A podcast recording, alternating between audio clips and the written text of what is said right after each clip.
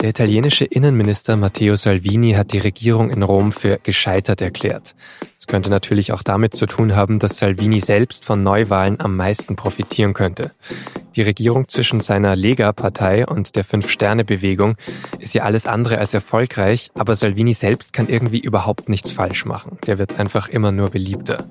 Wie er das schafft, erklärt mir gleich der SZ-Italien-Experte Stefan Ulrich. Ich bin Vincent Vitus Leitgeb und Sie hören auf den Punkt. Am Donnerstagabend melden es schon die meisten Zeitungen. Matteo Salvini will die Regierung beenden.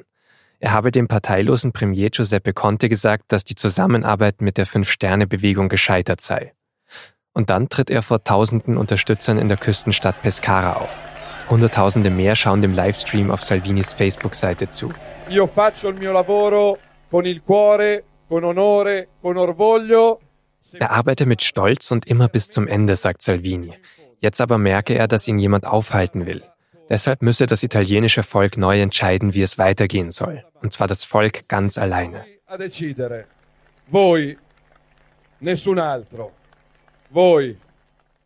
Offiziell geht es in der aktuellen Regierungskrise um eine Schnellzugverbindung zwischen Turin und Lyon. Die Lega von Salvini ist dafür, um Arbeitsplätze zu schaffen.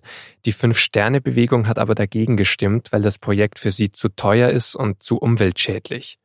Dabei wird inzwischen sogar schon an der Strecke gebaut. Und es ist auch nicht das erste Thema, über das sich die beiden Koalitionspartner streiten. Oft genug hat Salvini die Fünf-Sterne-Bewegung bewusst an ihre Grenzen getrieben. In Pescara hat er am Donnerstagabend versucht, das für sich auszulegen. Però l'Italia in questo momento ha bisogno di coraggio, energia Italien brauche jetzt Mut und Energie, sagt er. Statt Ja zu Italien käme von den fünf Sternen aber immer nur ein Nein, Nein und Nein. E e Wer von Neuwahlen profitieren wird, ist dabei aber auch klar. Die Lega steht in Umfragen inzwischen bei rund 40 Prozent. Damit hätte sie das Ergebnis aus 2018 verdoppelt. Die Fünf-Sterne-Bewegung würde dagegen wohl die Hälfte, wenn nicht sogar mehr noch verlieren. Und darüber spreche ich jetzt mit Stefan Ulrich, Italien-Experte, lange Korrespondent in Rom und jetzt Leiter des Meinungsressorts. Herr Ulrich, Salvini ist jetzt erstmal nur Innenminister. Kann der überhaupt Neuwahlen ausrufen? Als reiner Innenminister kann er das natürlich nicht. Er ist übrigens auch Vizepremierminister. Das reicht auch noch nicht, aber er ist gleichzeitig Parteichef. Und wenn er seine Partei aus der Koalition rausnimmt, wie er das jetzt macht, dann steht die Regierung ohne Mehrheit im Parlament da und dann hat er natürlich schon die Möglichkeit, die Regierung zu stürzen. Salvini hat ja jetzt auch schon ein Misstrauensvotum im Senat eingebracht gegen den Premierminister Conte. Was kann denn Conte selbst noch in dieser Situation tun? Er kann sich mit dem Staatspräsidenten Mattarella kurzschließen und kann versuchen, zum Beispiel einen neuen Regierungsauftrag zu bekommen und eine neue Koalition zusammenzubasteln, entweder indem er Salvini so viele Zugeständnisse bei den Ministern, bei den Themen macht, dass Salvini nur schwer Nein sagen kann, oder indem er sich vielleicht eine bunte Truppe von anderen Partnern zusammensucht, was aber sehr, sehr schwierig werden dürfte. Also eine ganz andere Mehrheit zu organisieren, zum Beispiel mit den Sozialdemokraten. Zum Beispiel mit den Sozialdemokraten plus vielleicht äh, weiteren kleineren Parteien.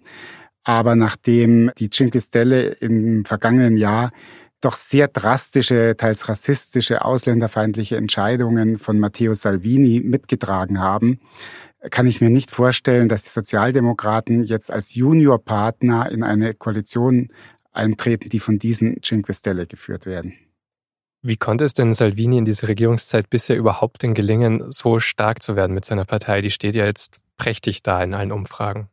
Salvini hat zwei äh, Riesenvorteile gehabt. Das eine war, dass das äh, sogenannte bürgerliche Lager, also alle Italiener, die sich als konservativ, als national, als rechtsliberal oder als christdemokratisch sehen, dass die keine große Partei mehr hatten, nachdem die Partei von Silvio Berlusconi, die Forza Italia, über die Jahrzehnte an der Macht mehr oder weniger zerbröselt ist.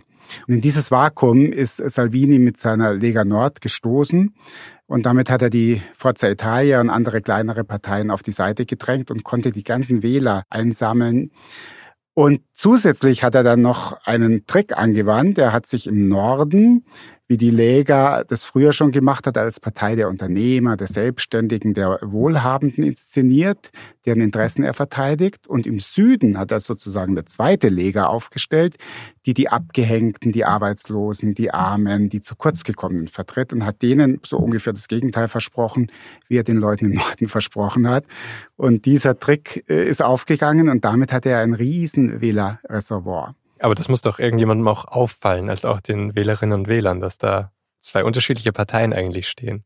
Eigentlich müsste es den Wählerinnen und Wählern auffallen. Das Erstaunliche ist aber, dass es aufgeht, was aber auch zeigt, wie weit der Norden Italiens und der Süden Italiens sich auseinandergelebt haben.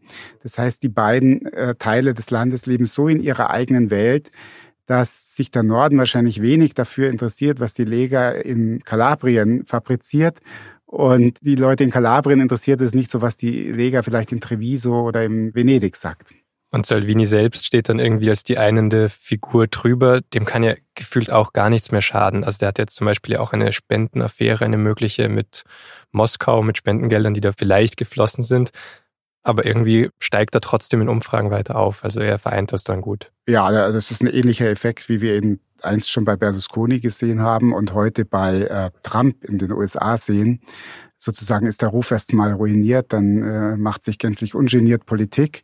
Äh, Salvini hat die Politik extrem emotionalisiert. Er hat zu seinen Anhängern gesagt, äh, wir sind das wahre, gute, starke, echte Italien und wer gegen uns ist, ist ein Verräter und ist eigentlich keine legitime politische Kraft. Und wenn es einem Anführer mal gelungen ist, die politische Landschaft so zuzuspitzen und so zu emotionalisieren, dann prallen Fehler von ihm oder auch Vorwürfe der Justiz bei seinen Anhängern einfach ab. Die sagen dann, das ist alles egal, aber das ist einer von uns, das ist unser Mann und die anderen wollen ihm nur an Karren fahren.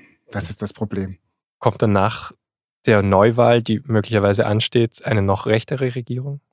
Ich kann mir das gut vorstellen, wenn Salvini, wie er hofft, zwischen 35 und 40 Prozent bekommen sollte, wäre das für italienische Verhältnisse gigantisch, ein gigantisches Ergebnis, eines der besten in der Geschichte des Landes, das je eine Partei erzielt hat. Die Umfragen gehen in die Richtung, dann bräuchte er womöglich nur noch einen einzigen kleinen Koalitionspartner. Und das könnten zum Beispiel die Fratelli d'Italia sein. Das ist eine quasi neofaschistische kleine Partei, die vielleicht fünf, sechs Prozent mit einbringen würde. Und das könnte nach italienischem Wahlrecht reichen. Wenn es nicht reicht, hätte er immer noch die Reste von Berlusconis Forza Italia, die vielleicht auf zehn, neun Prozent kommen. Also Salvini könnte ohne weiteres eine rechte Koalition unter seiner Führung schmieden. Danke für die Einschätzungen. Gerne. Und jetzt noch weitere Nachrichten. Anfang Juni ist Andrea Nahles zurückgetreten, von der SPD-Parteispitze, aber auch als Vorsitzende der SPD-Bundestagsfraktion. Den Fraktionsvorsitz hat dann vorübergehend Rolf Mützenich übernommen und der hat jetzt angekündigt, dass er diesen Job offiziell weitermachen will. Er bekommt schon jetzt so viel Unterstützung, dass er wohl beste Chancen hat. Mehr als 18.000 Menschen klagen in den USA gegen den deutschen Pharmakonzern Bayer und dessen Tochter Monsanto.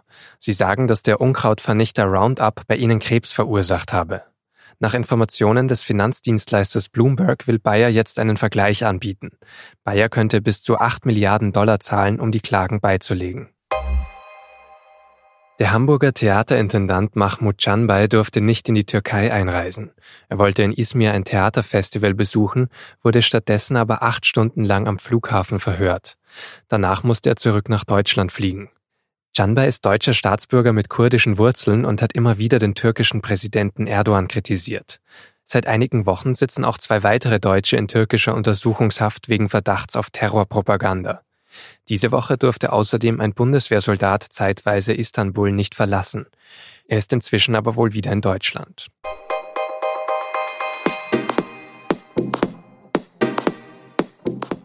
Können Sie sich eigentlich noch an die Ice Bucket Challenge erinnern? Die hat bei Heidi Klum zum Beispiel so geklungen.